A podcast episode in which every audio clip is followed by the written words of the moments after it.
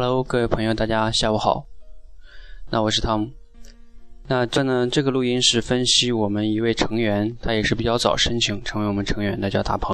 那他已经看了一下，已经分享十八期节目了。那我今天挑了一期他的节目进行分析一下哈。他这期节目的题目叫“第一次打官司”。其实这个题目很吸引人，因为大部分人其实没有打过官司。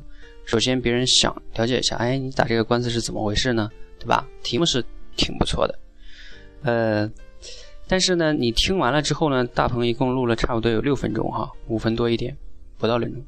那你会发现，他打官司这个这个过程中呢，没想象中那么波折，比顺利就打完了。OK，所以也就是说，在打官司这件事情上是没有亮点的。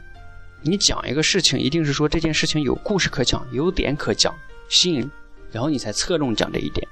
那当你这个点没有那么侧重点的时候，你记得要把它略讲，嗯，那你说，那我我本来就讲这个打官司，那我那不没得讲了吗？那听到最后你会发现，它其实你这个整件事情的亮点在于两点，第一点就是你跟你这个打官司这个人本来是以前高中非常要好的一个同学。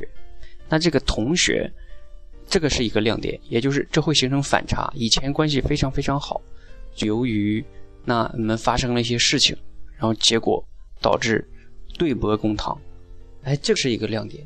所以你要刚开始要想让人们去呃产生一些兴趣点，你要先描绘你俩这个你跟你这个打官司人的这个关系以前有多好，是怎么怎么产生的。第二个点可以描绘的是你们这个工程。当时就是做的是怎样的，然后呢，你比如说，呃，你负责干活，他负责做很多事情，这个戏也要刻画一下，因为这件事情导致了后边对簿公堂，因为你不管那么多嘛，你都相信他，就是你轻易的相信别人，所以这一点也是可以去强调的，然后最终导致了打官司这个结果，也就是说，当你打官司这个过程不够那么有亮点的时候，你就说是什么导致了这个结果。并且，而且这个人呢，又是你当初最好的朋友，这两点加在一起，才会升华出你最后结尾你想说的那些主题。比如说，害人之心不可有啊，防人之心不可无啊。然后，呃，而且你要亲兄弟明算账啊，或者是以后做情要怎么怎么着啊。你会发现，你那个升华出那个结论才会更好。那要这么来看的话，你的题目也应该稍微改一下。比如说，呃，第一次打官司。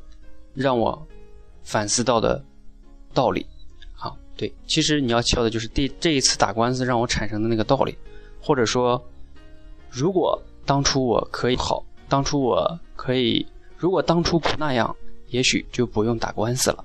假说是这样一个主题，也可以。OK，OK，谢谢。那我还是希望大鹏呢一样，你以后讲呢尽量可以控制在五分钟以内，因为越长呢就越麻烦。第二呢，就是说你再把刚才说这个，你可以重新再录制一期节目，这样的话呢，你就进步很大。一定在纠正之后，然后去改正，这样才会进步。好，谢谢。